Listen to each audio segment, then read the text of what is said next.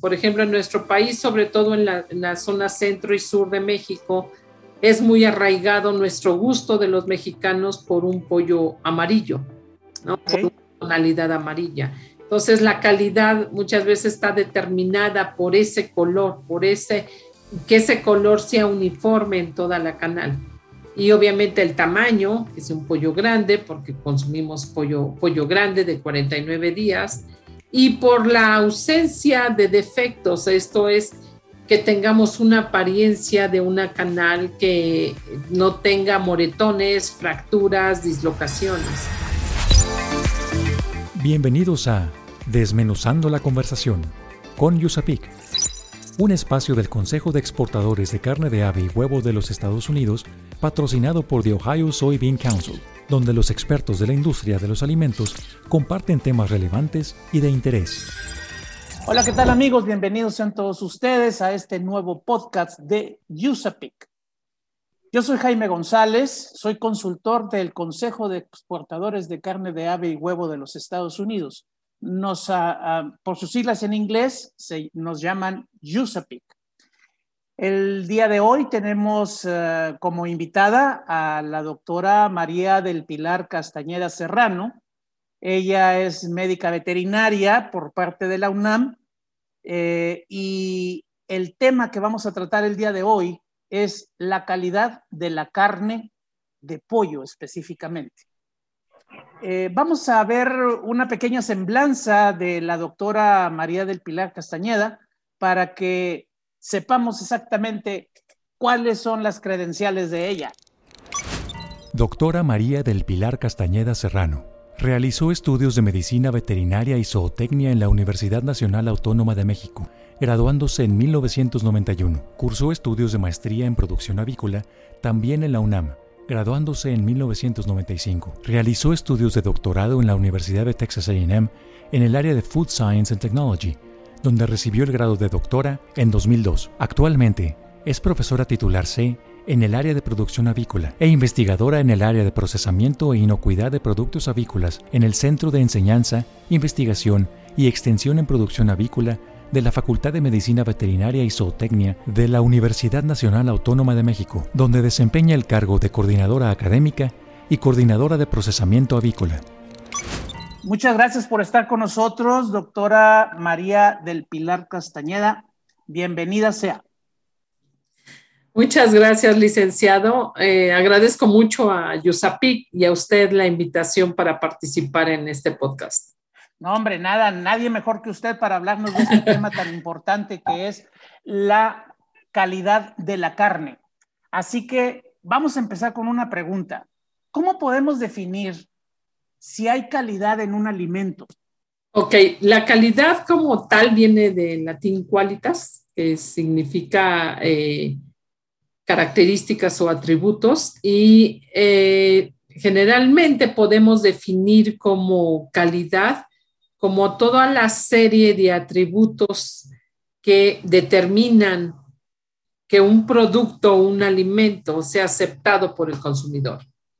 En términos muy concretos y muy resumido es qué es lo que tiene un producto que lo hace ser eh, aceptado por parte de los consumidores. Ok. ¿Cómo, cómo cree usted que ha evolucionado eh, la producción de carne de pollo en nuestro país? ¿Tiene más calidad que antes o no? ¿Siempre ha tenido la misma calidad? O sea, bueno, realmente hay, aspectos que junto con todo el desarrollo tecnológico que está atrás de la carne de pollo, sí ha tenido un efecto en la calidad. Por ejemplo, a, lo mejor hace 60, 70 años, la vida de anaquel de un pollo no era tan larga como ahora puede ser. Hablo de un pollo bien manejado con una cadena de frío. Entonces, ¿por qué? Porque antes no se tenía pues todo el conocimiento que ahora se tiene. Eh, por ejemplo, de, entre los atributos que está, que determinan la calidad está eso, la vida de anaquel, qué tanto tiempo me dura un pollo para ser consumido. Otro atributo es el color, el que una canal, el color de la canal, así como la apariencia de esta, la suavidad de la carne, el color de la carne. Todos estos son atributos que tiene la carne de pollo que la llevan a ser aceptada o rechazada por parte de los consumidores. Pero sí ha, habido un, eh, podría decir, un avance, eh, sobre todo a nivel de vida de anaquel y a nivel de rendimientos. El rendimiento es que a partir de un ave viva, cuando yo la proceso, o sea, cuando la llevo al rastro y obtengo un producto final que es una canal, obviamente sí ha habido un avance en cuanto a rendimiento cárnico. El rendimiento cárnico se entiende como el porcentaje que obtengo de un animal vivo cuando cuánto obtengo en una canal de carne y de hueso. En ese sentido, obviamente, a mayor eficiencia en, la actual avicultura y con las, eh, las actuales estirpes de pollo de engorda, obviamente tengo un mayor rendimiento cárnico. Doctora, yo como consumidor común y corriente, si yo voy a, una pollería o a un supermercado o a un lugar donde vendan pollo, pollo crudo, por ejemplo, eh, porque luego también hay pollos cocidos en rosticerías o, preparados con, con, sabores diferentes, con aditivos, etcétera, o con, con condimentos más bien, ¿no? más que aditivos. Este, ¿qué tengo que yo fijarme para saber si hay calidad o no hay calidad en ese producto que voy a comprar, en ese pollo? Pues eh, lo que pasa es que sin ver todavía lo que es la, carne como tal, en las canales, es que aquí tenemos que hablar de dos tipos de calidad, porque es, una cosa es la calidad de la canal, en donde realmente está delimitada por la apariencia de las canales y el color de las canales. Por ejemplo, en nuestro país, sobre todo en la, zona centro y sur de México, es muy arraigado nuestro gusto de los mexicanos por un pollo amarillo, ¿no? Por una tonalidad amarilla.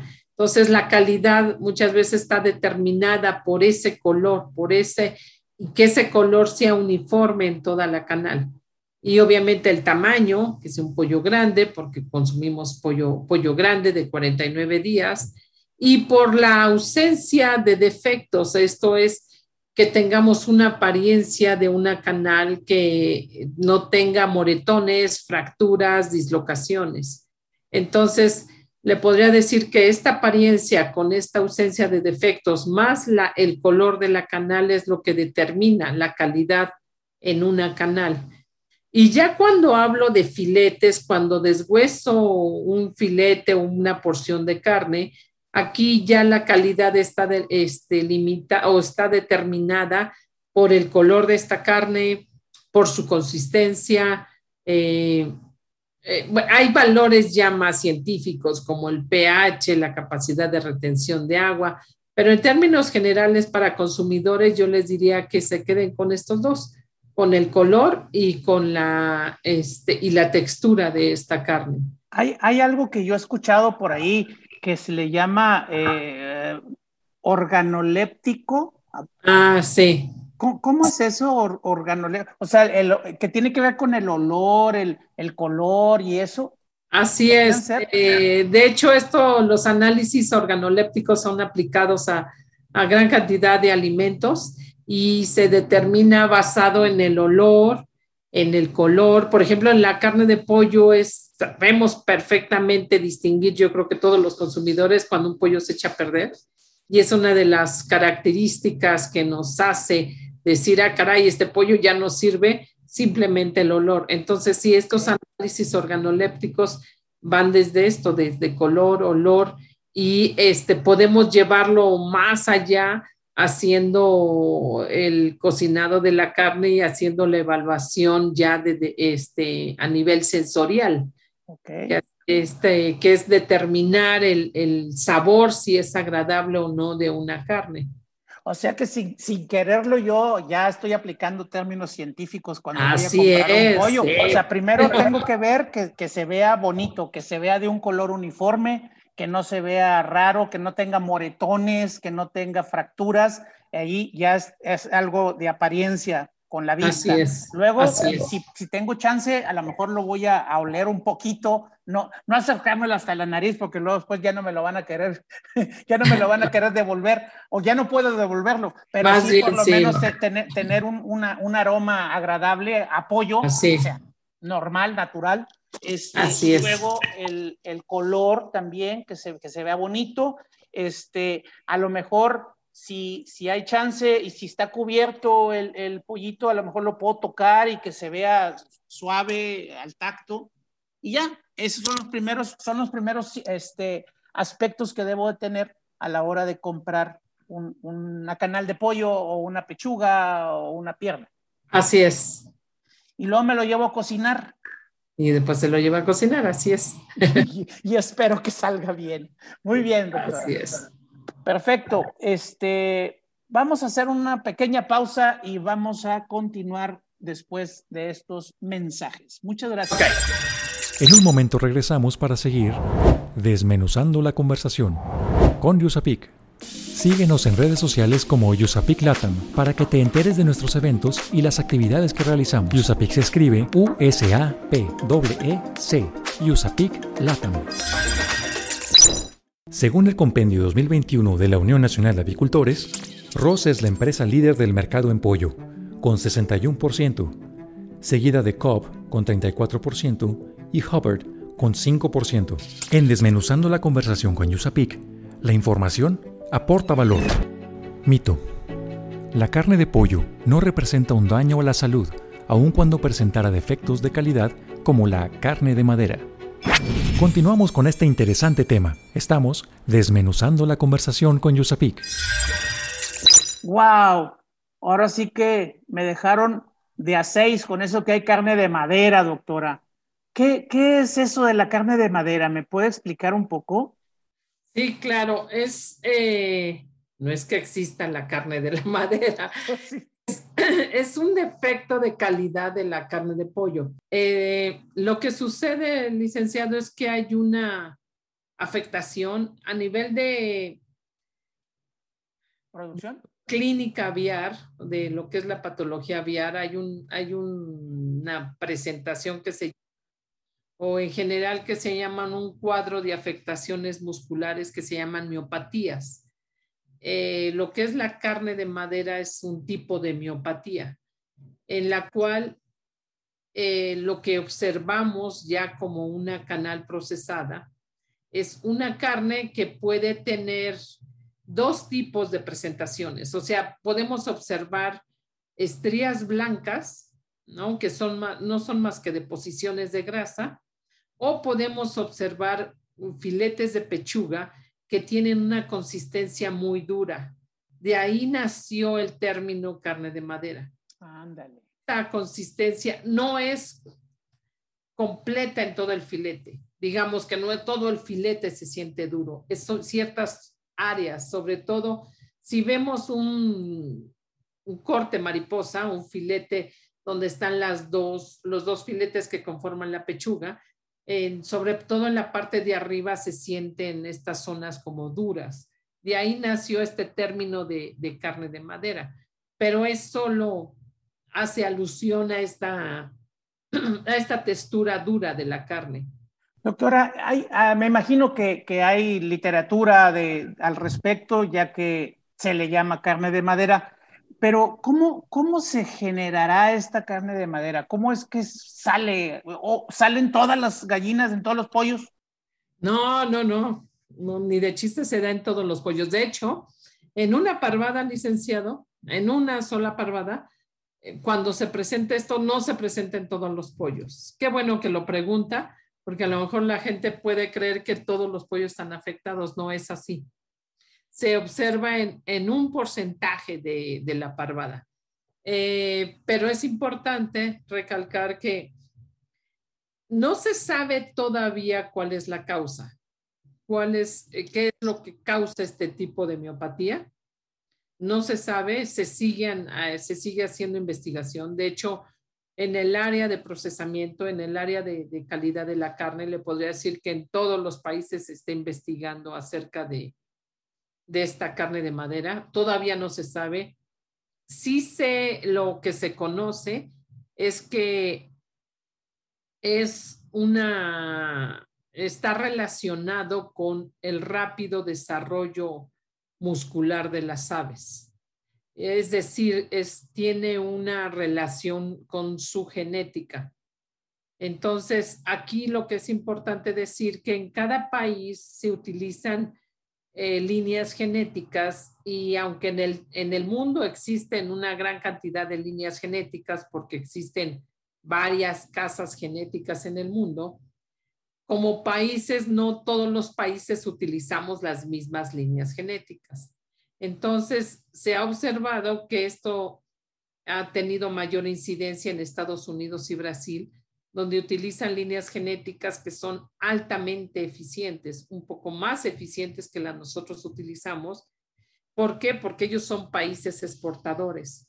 Eh, en nuestro país no se ha observado este problema. Realmente ustedes pueden ir a, a plantas de proceso en México y esta situación de estrías blancas o carne de madera realmente no se observa. Eh, se puede llegar a encontrar casos muy leves de estrías de madera, muy, muy leves. Y lo que reportan las plantas de proceso es que en ciertas épocas del año, pero no es la generalidad. Y como tampoco le decía inicialmente, no es la generalidad en toda una parvada. Entonces, está relacionado con este acelerado desarrollo de masas musculares por parte del pollo, pero no se sabe, esto es lo que en veterinaria le llamamos el factor predisponente, pero no se conoce todavía el factor desencadenante, es decir, un pollo puede tener en sus genes la predisposición a esta miopatía, pero todavía no se sabe cuál es el factor desencadenante que hace que se presente esta miopatía.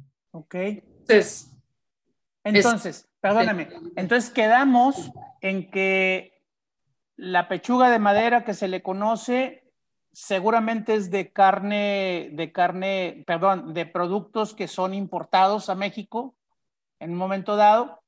Eh, puede ser de Brasil o de Estados Unidos, pero también otra pregunta que, me da, que, que, me nace ahorita es, ¿me puede pasar algo si ingiero esa carne, si me la como esa carne? Ok, la pregunta uno, la, la, primera que hizo, me encanta, qué bueno que la haya hecho, no se hubiera ocurrido que alguien la hiciera, pero qué bueno que la hace de esto porque en Brasil y en Estados Unidos esta carne es causa de decomiso. Ah, ok. Jamás va a llegar a la comercialización. Tienen por sus, por sus normas eh, a nivel gubernamental, en, eh, Brasil, híjoles, ya tiene varios años que establecieron que esa carne era causa de decomiso. Y en Estados Unidos ya también. Creo que en Estados Unidos desde el 2015, si mal no recuerdo, por ahí, por ahí este, perdón que no tengo el dato así bien certero, pero lo que sí es seguro, créanme, es que si es identificada esta carne, no sale a comercialización. No sale de la planta. No, no ni para el mercado nacional y menos para el internacional. Entonces ahí estamos hablando, perdón, estamos hablando de, un problema para los productores de, carne de aves que van a tener mermas, van a tener este, pérdidas con, esas, con esas, esas aves. Y una pérdida muy importante, licenciado. Por eso hay tanta investigación, porque la pechuga es el músculo más valioso de toda la canal. Entonces, imagínese de una canal que usted decomisa el músculo de la pechuga. Entonces, es una pérdida realmente importante. Eh, lo, bueno de investigación. Lo bueno es que se da en un pequeño porcentaje. Todas las investigaciones hablan de un porcentaje de, de, estas miopatías. Este, ¿Con qué porcentaje será ese? ¿Menos del 10, menos del 5? Es que depende aquí, desafortunadamente, depende del peso del pollo. Toda la investigación ha mostrado que entre más pesa el pollo, la incidencia puede aumentar. Este, o sea, hay, hay estudios donde han encontrado incidencias de 10, 15%. Pero cuando el pollo lo llevo a, más peso y, y si recuerdan, un pollo más pesado es el que tiene más días en la granja, por lo tanto su ciclo productivo es más largo. Ese pollo que tiene más días en la granja y que pesa más puede tener una probabilidad mayor de tener una miopatía de este tipo. Entonces, las incidencias sí varían, licenciado, de acuerdo al peso de las parvadas. Entonces, ha reportado incidencias tan bajas como 5%, hasta las más altas puede llegar hasta 40% de la parvada que esté afectada, pero con pesos muy altos, o sea, con ciclos productivos ya este, bastante largos. Muy bien. Eso me, decía hace rato que es bueno el punto que tocó usted. Están afectados el 100% de los pollos. A ver, doctora, este, hace algunos meses salió una nota en internet, en internet mencionando que la carne con estrías blancas causa daño a la salud. ¿Supo usted de, esa nota o, le parece que es correcto esa afirmación? No, y siento que fue algo muy desafortunado, honestamente muy desafortunado, porque aparte, licenciado, en esa nota ponen de referencia investigaciones de la Universidad de Arkansas. Le podría decir que de las personas que más han trabajado en, y lleva años trabajando con estas miopatías es la doctora Casey Owens de la Universidad de Arkansas, a quien la conozco en persona porque fue mi compañera en el doctorado. O sea, las dos fuimos alumnas del doctor Sams, pero cuando ella terminó el doctorado encontró, o sea, este trabajo en la Universidad de Arkansas y la verdad se ha consolidado tremendamente como investigadora. Y cuando salió esta nota, me escribió y me dijo, oye, Pilar, ya les llegó esta nota, ustedes, tienen conocimiento de esta nota porque esta nota ha recorrido varios países, de hecho a ella le escribieron de, Costa Rica y eh, me preguntaba si esta nota teníamos conocimiento de ella en México. Entonces, eh, fue realmente muy desafortunado y ella estaba realmente muy preocupada que tomaran como referencia la investigación realizada en la Universidad de Arkansas, porque ellos jamás han publicado que este tipo de carne causa un problema a la salud, jamás, porque no lo es, o sea, no hay un problema de salud en esta carne. La, la causa de, a lo mejor los que son muy analistas dirían, ah, entonces si no causa problemas a la salud, ¿por qué Estados Unidos y Brasil la decomisa? Y sería un punto realmente importante de tomar en cuenta.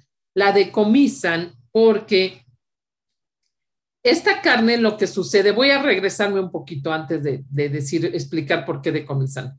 Quisiera explicar qué es, es lo que sucede con esta carne, por qué cambia su textura. Eh, no se sabe por qué eh, cuando se desarrolla esta miopatía, les digo que el factor desencadenante es todavía desconocido, ¿Qué es lo que causa la muerte celular? Causa, hay, no es una muerte celular eh, completa del músculo de la pechuga. Es ciertas células que mueren, digamos así, mueren. Y se da un proceso de, de, de cicatrización, que es la deposición de colágeno, y junto con la deposición de grasa. Entonces, estas, estas fibras musculares no son no existe suficientes células satélites, que son células pluripotenciales, que las puedan reponer. Entonces, cuando estas células mueren y como no hay suficientes células que las puedan reponer, se deposita, como le digo, una cicatriz, se deposita colágeno y grasa. Entonces, por eso se forman las estrías blancas. Eh, con las estrías blancas no hay un efecto en la proporción de proteína que tiene la carne, pero cuando ya se desarrolla lo que es la carne de madera, que es una afectación más severa de mayor cantidad de células y mayor deposición de colágeno, entonces hay una pérdida del 2% de proteína. La carne de pollo generalmente anda en un nivel de 22% de proteína. Una pechuga de carne de madera pierde 2% de proteína. Entonces, esta es eh, razón suficiente para los brasileños que han hecho, bueno, que ellos fueron los primeros en decir, si una carne de pollo pierde 2% de proteína, ya no podemos llamarle carne de pollo y por lo tanto se debe de decomisar. Y esto es lo que ha surgido, lo que hizo también Estados Unidos de hacer el decomiso de este tipo de carne. Pero esa fue la razón, es una razón eh, ética de en cuanto a esta carne de pollo, de cuál es la proporción de proteína que debe proveer. Por lo tanto, eh, esa fue la causa de decomiso, no que cause un daño a la salud.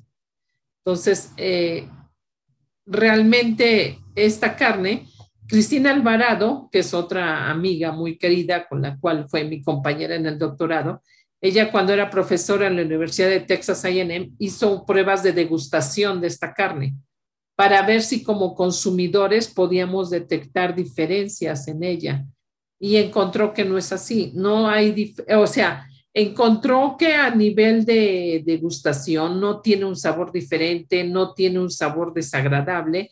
Lo que sí detectaron los consumidores o este panel de que hizo esta evaluación de degustación es que era una carne que tenía una textura más gomosa, es decir, tenía un, eh, no era tan suave como lo clásico que estamos acostumbrados a la carne de pollo. Tenía una, este, una textura más gomosa a la masticación. Esta carne, como les digo, no causa ningún daño. Sí hay un cambio de percepción en la textura hecho por, en pruebas de, con consumidores y en pruebas de degustación con paneles sensoriales, pero lo que se reporta es que no es no es algo desagradable. Entonces, concretamente el licenciado no hay ninguna evidencia y hasta la fecha no existe nada que pueda sustentar que esta carne causa daño en la salud porque simplemente no tiene ningún componente adicional o, algo que pueda estar, cause un daño a la salud de los consumidores. Le digo que los porcentajes de proteína es una carne que se decomisa, pero si la consumiéramos no tendríamos ningún, ningún problema. De acuerdo. Como quiera, me, tranquiliza como consumidor que en un momento dado este, esa carne nunca va a llegar al, mercado a comprarla, pues un, consumidor en general. Muy bien. Eh, bueno, vamos a hacer otro pequeño corte, doctora. Vamos a continuar en un momento más después de este comercial. En un momento regresamos para seguir desmenuzando la conversación con USAPIC. El Consejo de Exportadores de Carne de Ave y Huevo de los Estados Unidos, USA Poultry and Egg Export Council, USAPIC, está presente en todo el mundo a través de su red internacional de oficinas y consultores. Su experimentado personal internacional realiza principalmente dos actividades, que son mantener la comunicación cercana con los importadores, distribuidores y otros contactos clave involucrados en el comercio internacional, y realizar actividades promocionales para apoyar la exportación de productos de las industrias estadounidenses de carne de ave y huevo. En México en particular, se tienen relaciones muy positivas con la Unión Nacional de Avicultores y se llevan a cabo varios proyectos conjuntos que impulsen un mayor consumo de productos avícolas en la región Temec. Desmenuzando la conversación con USAPIC es realizado gracias al patrocinio de The Ohio Soybean Council. Según el compendio 2021 de la Unión Nacional de Avicultores, los principales estados productores de pollo en 2020 fueron Veracruz con 14.8%, Aguascalientes con 11.3%, Querétaro con 9.3%, La Laguna 8.3% y Jalisco con 7.1%. En Desmenuzando la conversación con Yusapik, la información aporta valor. Si deseas asesoría relacionada con la reformulación o el desarrollo de nuevos productos, contáctanos a través del correo electrónico proyectos.usapic.org.mx. Recuerda, USAPIC se escribe U-S-A-P-E-C. Dato. De acuerdo al Compendio Estadístico 2021 del Consejo Mexicano de la Carne, México se posiciona como el cuarto consumidor de carne de pollo en el mundo, con un consumo per cápita de 35 kilos. Continuamos con este interesante tema. Estamos desmenuzando la conversación con Yusapik. perfecto. No, pues me queda claro y me, y me quedo más tranquilo. Muy bien. Doctora, es sabido que, en México este, tenemos un consumo per cápita hasta de 35 kilos de carne de pollo por persona al año. Eh, ¿A qué cree usted que se deba este alto consumo de pollo en México? La carne de pollo tiene, tiene varias bondades muy, muy importantes, pero bueno, yo soy apasionada de la carne de pollo y, y me gusta mucho el área en el que trabajo, pero sin apasionamientos, con una respuesta, trato de ser muy objetiva. Más allá hasta de lo nutrimental, sí creo que el alto consumo en nuestro país es por ser la carne más barata. Al ser la carne más barata para los mexicanos es obviamente la más consumida, ¿no? Es la, este, es la que tiene un, obviamente, un, un factor de adquisición por gran parte de la población en nuestro país. Más, eso podría decir como el número uno. Su precio es lo que la coloca como la carne de más fácil acceso a la mayoría de los mexicanos. Y después tiene otras bondades muy importantes como su nivel de proteína, obviamente es un alimento que nos aporta proteína, su alta digestibilidad, por eso es que es una carne que es recomendada en dietas para bajar de peso, este, el, por eso es recomendado el caldo de pollo. De hecho, hay investigaciones ya muy bonitas hechas eh, recientemente donde evalúan el, si tiene un fundamento científico el caldo de pollo y sí lo hay. Sí. Este, sí, sí, sí, sí, este, hay artículos que hablan de esto. Pues ya dicen, ¿no? Dicen que para llegar a viejito hay que comer pollito. Hay que comer pollito, sí. es una carne que también para la gente que quiere bajar de peso tiene una gran bondad. Es una carne que no es marmoleada, es decir, eh, no existe deposición de grasa intramuscular, o sea, y toda la grasa en el pollo, en la canal de pollo, o sea, la mayor cantidad está depositada a nivel subcutáneo. Por eso, cuando queremos bajar de peso, una de las carnes que siempre nos mandan va a ser la pechuga de pollo sin piel. Entonces se recomienda, este, si queremos quitarle la grasa al pollo, únicamente quitarle la piel y estamos comiendo carne magra. Excelente. Muy importante del pollo es su versatilidad en la preparación. Al ser una carne que tiene un sabor neutro, clasificado como neutro, es decir, eh, no, no es como la carne de res que tiene un sabor fuerte, que es realmente la carne de res es delicioso disfrutar un corte, únicamente se le pone sal y con eso, bueno, en, en el norte saben perfectamente de eso. Sí. Eh, pero, en cambio, la carne de pollo este, es tan versátil que adquiere las especias y los sabores de, con, los, con los cuales se cocina. Entonces, una tremenda versatilidad de ser consumida hervida, horneada, frita, eh, empanizada, o sea, y una gran cantidad de guisados con mole, con salsas. Entonces, tiene una versatilidad en la cocina tremenda la carne de pollo. ¿Alguna, alguna vez escuché yo a, alguien, creo que era el doctor Carlos Narciso, Narciso, este, usted lo conoce, eh, dijo, el, el, pollo no sabe a nada, sabe a lo que le pongas, sabe los ingredientes adicionales que le pones. Y eso es lo, lo padre, lo bueno, ¿no? Que le puedes poner cualquier sabor este, desde un chile, un adobo, una, una especie, y, va, y va, a tener, va, a tener ese, esa característica, ese, sabor. Así es. Muy bien. Así es. Excelente. Oiga, doctora, este, pues sí, nosotros, por ejemplo, en, en Yusapic tenemos redes sociales eh, como el, el, la, página. La página de Yusapic es el, el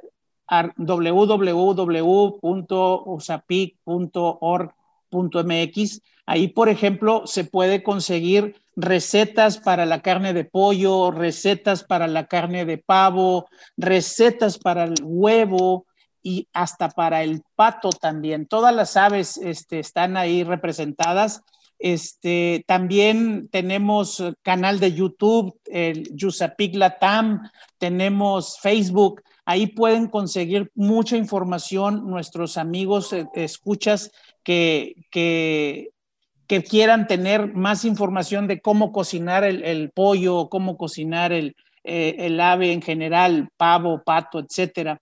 Pero si hubiera eh, preguntas o, información que quisiéramos saber, información confiable, ¿a dónde tendríamos que dirigirnos, doctora?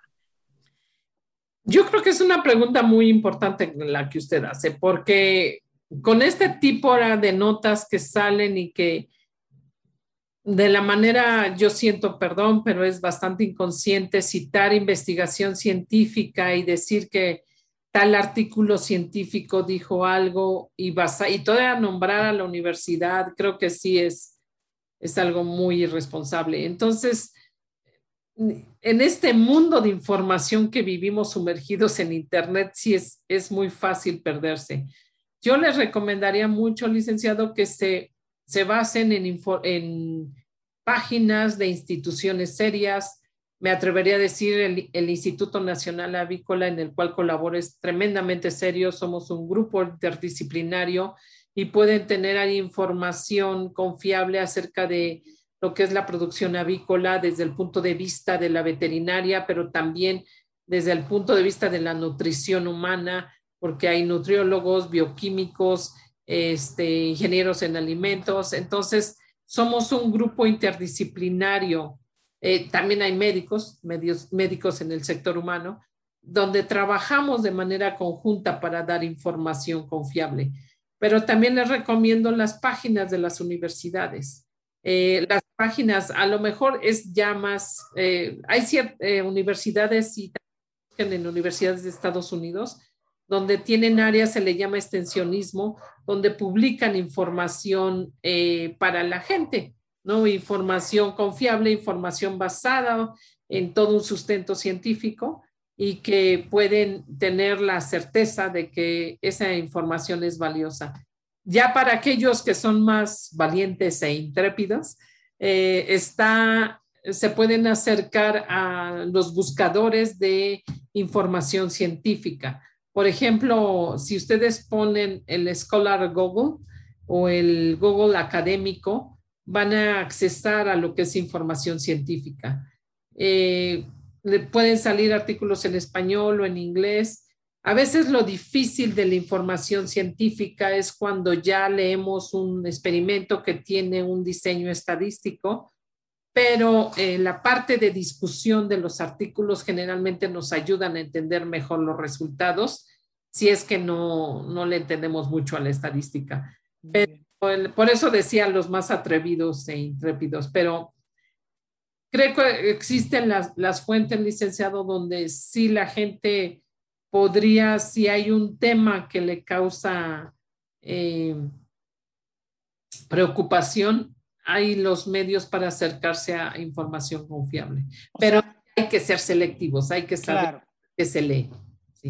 O sea, antes, por ejemplo, si, si, si yo tengo información de alguien que me dice, oye, no comas el pollo porque tiene hormonas o no comas el huevo porque tiene colesterol, antes de aplicar ese, e, e, e, ese comentario o, ese, ese consejo que me dieron, pues primero voy a buscar la información a ver si es veraz y, verídica, pues, este, a través de esas páginas, por ejemplo, académicas o acercarse al Instituto Nacional Avícola eh, o, al, o, al, Consejo de Exportadores de Carne de Ave y Huevo de los Estados Unidos, a la Unión Nacional de Avicultores, no sé, gente que se especializa en, en huevo y en pollo, en aves en general, pues ellos deben de tener muchas publicaciones para, para no para, no creernos a la primera de, lo, que nos platican, ¿no? Y, que vayamos a estar haciendo algo que nos pueda afectar la salud, inclusive si dejamos de comer algo que, que, trae tantos nutrientes o que trae tanta, tanto beneficio a nuestra salud. Doctora, ya, ya para concluir el, el tema del día de hoy, dígame por favor ¿con qué se debería quedar? ¿Con qué se debería quedar cada uno de nuestros, de nuestros escuchas, de nuestros asistentes a este podcast? Pues lo primero que yo les podría, les podría decir como conclusión de esta plática es que, número uno, tengan confianza en la carne de pollo que se produce en nuestro país. Como les decía, la incidencia de estas miopatías en nuestro país es casi cero. O sea, yo tengo experiencia de trabajar con plantas de procesamiento y es muy difícil ver este tipo de miopatías. En segundo, los países que pueden tener problemas con estas miopatías, esa carne no sale de las plantas de procesamiento, no sale de los rastros, porque es decomisada, porque simplemente no cumple los estándares de calidad que debe tener una carne de pollo. Y en tercero, que el pollo es un alimento excelente para nuestra dieta, eh, que es versátil, que es fácil de digerir, que es eh, de fácil acceso, de, no requerimos un poder adquisitivo alto para consumir pollo. Entonces, eh, que realmente es un, un, producto que nos da beneficios importantes a la salud, a nuestra economía, ¿no? Entonces, que tengan toda la confianza de, de la calidad del pollo mexicano y que se informen también antes, que, se, informen antes de tomar decisiones que, que, puedan afectar su salud en un momento dado, de, de, de no creerse a la primera de que la carne de pollo puede tener algún tipo de, de problema. Agradecemos mucho a la doctora Pilar Castañeda que haya estado con nosotros con el tema de la calidad de la carne de pollo. Muchas gracias, doctora. Muchas gracias a ustedes. Ándele pues. Bueno amigos, pues ya nada más nos queda despedirnos, agradecer a, nuestro patrocinador oficial, Ohio Soybean Council, así como al Consejo de Exportadores de Carne de Ave y Huevo de los Estados Unidos, USAPIC por sus siglas en inglés. Yo soy Jaime González y soy consultor de USAPIC. Les agradezco mucho. Nos vemos en la próxima. Desmenuzando la conversación con Yusapik, por esta emisión ha llegado a su fin. Te invitamos a que te suscribas a nuestro podcast, comenta lo que más te gustó en este capítulo y deja tus dudas para nuestros expertos. Estaremos atentos a resolverlas.